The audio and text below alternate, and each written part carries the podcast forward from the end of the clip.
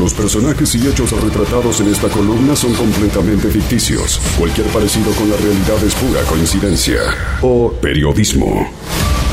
Cine en viento a favor.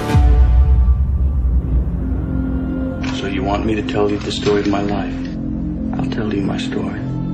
I'll tell you all of it. I'm flesh and blood, but not human. I haven't been human for 200 years. From the novel by Anne Rice. From Neil Jordan, the director of The Crying Game. I've come to answer your prayer. Hernán Gil, ¿cómo va? Bienvenido, querido. ¿Cómo andan? ¿Todo bien? Bien, bien, muy bien. Hoy vamos a hablar de una película que algunos dicen de terror. Imagino a Daisy Roll levantando la mano diciendo es de terror. Otros dicen es un drama. Y algunos, para peor, le llaman thriller, esa cosa que nunca se sabe bien qué es. Hablamos de un clásico, realmente un clásico, que si no la vieron vale la pena la recomendación, Entrevista con el vampiro. Se cumplen 26 años de esta historia ya a esta altura, en una cosa que es sumamente cíclica en el cine, los temas, cómo van y cómo vienen. Desde Bram Stoker en adelante, bueno, en un momento bien se había olvidado completamente el tema de los vampiros en el cine, eh, era una temática completamente olvidada, hasta que de repente Francis Ford Coppola filma Drácula, basada obviamente en Bram Stoker en 1992, y dos años más tarde se estrena esta, Entrevista con el vampiro, de Neil Jordan, en aquel momento con un elenco tremendo y muy en ascenso como Tom Cruise, Brad Pitt y Antonio Banderas. Después los vampiros volvieron a caer en el olvido, resurgen con aquella saga de Crepúsculo, seguramente la recordarán como vampiros adolescentes, ¿no? Esta cosa de terror adolescente, no se entiende bien qué es en realidad. Pero la cuestión es que Entrevista con el vampiro y también Drácula de, Bram, de Francis Ford Coppola, perdón, levantan completamente el género, particularmente Entrevista con el vampiro es, está basada en un libro de Anne Rice, que vendió una cantidad de ejemplares brutal en todo el mundo, está originado en 1976 ese mismo año, la escritora vende los derechos a Paramount, que tardó muchísimo en hacer la película, de hecho finalmente se estrena en 1994. Más allá de que la película está muy buena y tiene muchas cuestiones, hay un par de curiosidades que la verdad están muy buenas para destacar. La primera es que el personaje original de Anne Rice, el que termina siendo Tom Cruise, la idea era que lo hiciera Mel Gibson, Daniel Day-Lewis, hasta Travolta fueron a buscarlo, y finalmente terminó siendo Tom Cruise. ¿Por qué no quería la escritora que sea Tom Cruise? Porque originalmente el Stat, que es el personaje que interpretó el bueno de Tom Cruise, era rubio, altísimo y delgado. Y Tom Cruise era 1,70, bajito y más bien atlético. Se pelearon todo el rodaje. Ella lo detestaba profundamente a Tom Cruise. Ahora, era un poco de prejuicio, pero bueno, lo detestaba completamente.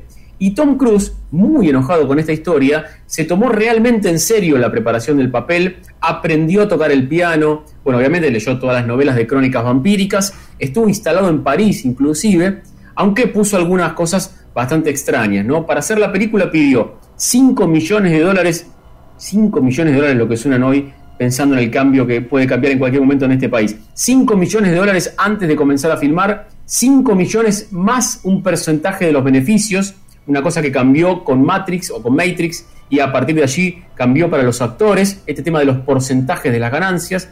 Y escuché esto porque es genial. Pidió que de su camerino hasta el rodaje haya una especie de túnel para que nadie viera cómo salía como el personaje del Stat, del vampiro, y llegara directamente al set para hacer lo que tenía que hacer. Bueno, una cosa, uno de los delirios que suelen tener las grandes estrellas del mundo norteamericano. Divismo, ¿no? Sí, absolutamente. Es más, estaba muy enojado porque obviamente Brad Pitt es más alto que él. Así que tenía unos zapatos con plataformas, creo que se dicen, muy grandes, muy altos, para que no haya mucha diferencia. Recuerden que el personaje de, Brad Pitt, de Luis Dupont Dulac, con el personaje del Stat, el de Tom Cruise, tienen muchísima relación y están muchas veces juntos en la película. Bueno, precisamente Tom Cruise estaba tan enojado que dijo, yo a la misma altura de Brad Pitt, sí o sí, y así que salió con plataformas. Y Brad No es Pitt, perdón, perdón, no es muy raro eso, Hernán. En, en muchas épocas, cuando emparejaban este, las famosas, este famoso galán y este, la estrella este, femenina de, de cualquier película, cualquier novela, eh, mm, no se elegía en algún momento este, por, por estatura y emparejamiento, se elegía por talento y el que era más bajo, muchas veces él eh, se le ponía un, un cajoncito abajo y los emparejaban. Absolutamente no es lo que algo era raro- nuevo, digo. Lo que era raro entre, entre dos protagonistas masculinos, porque por ejemplo, si, si lo que vos contaste es cierto y el cajoncito viene de Casablanca, porque Humphrey Bogart era mucho más bajito que Ingrid Bergman y no quería parecer más bajito, y él filmó las escenas subido a un cajón para que estén a la, misma, a la misma altura. Sonaba la tensión entre dos protagonistas masculinos, pero también forma parte de esta historia y de muchas cosas que tienen que ver con el cine. Y el personaje de Brad Pitt, el de Luis Dupont Dulac, eh, cuenta Brad Pitt, esto es muy increíble. Primero que era un personaje depresivo, muy agravado por la culpa, bueno, con muchos problemas. Y él cuenta que para meterse en su personaje, se metió en el estado de ánimo tanto, pero tanto, que llegó, fue a hablar con el productor y le dijo, mira, yo me voy porque estoy tan deprimido que temo por lo que pueda llegar a ser. El productor le dijo, mira, querido Brad, si vos querés dejar la película no hay problema, pero tenés que poner 40 millones de dólares. Así que el bueno de Brad Pitt se hizo- trató de no hacerse ninguna mala sangre y volvió rápidamente a la escena. Y antes que acabe el tiempo quiero contarles una cosa de las más llamativas y increíbles que pasan en, en las filmaciones, que con el tiempo vamos conociendo, se empezaron a cuestionar. Antes no se cuestionaba nada con tal de lograr lo que, había que, lo que tenía que pasar en escena. Y una de las cosas que pasó en esta película, primero que hay pelucas, uñas postizas, mucho maquillaje, colmillo, pero para que parezcan más blancos todavía o para tratar esa palidez, algunos actores los colgaban un rato boca abajo antes de filmar. Estas cosas, hasta hace no hace mucho tiempo, pasaban en Hollywood.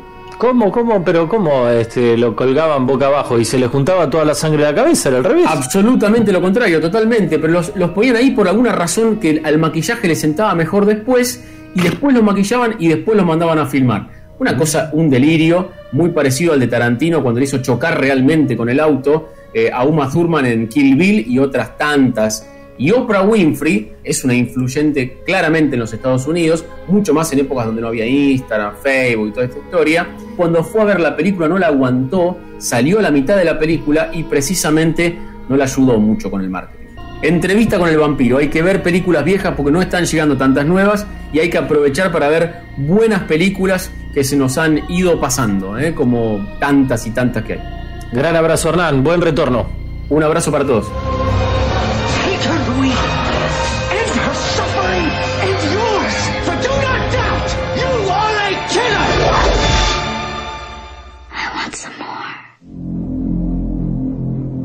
Tom Cruise, Brad Pitt, Stephen Ray, Antonio Banderas, Kirsten Dunst, and Christian Slater.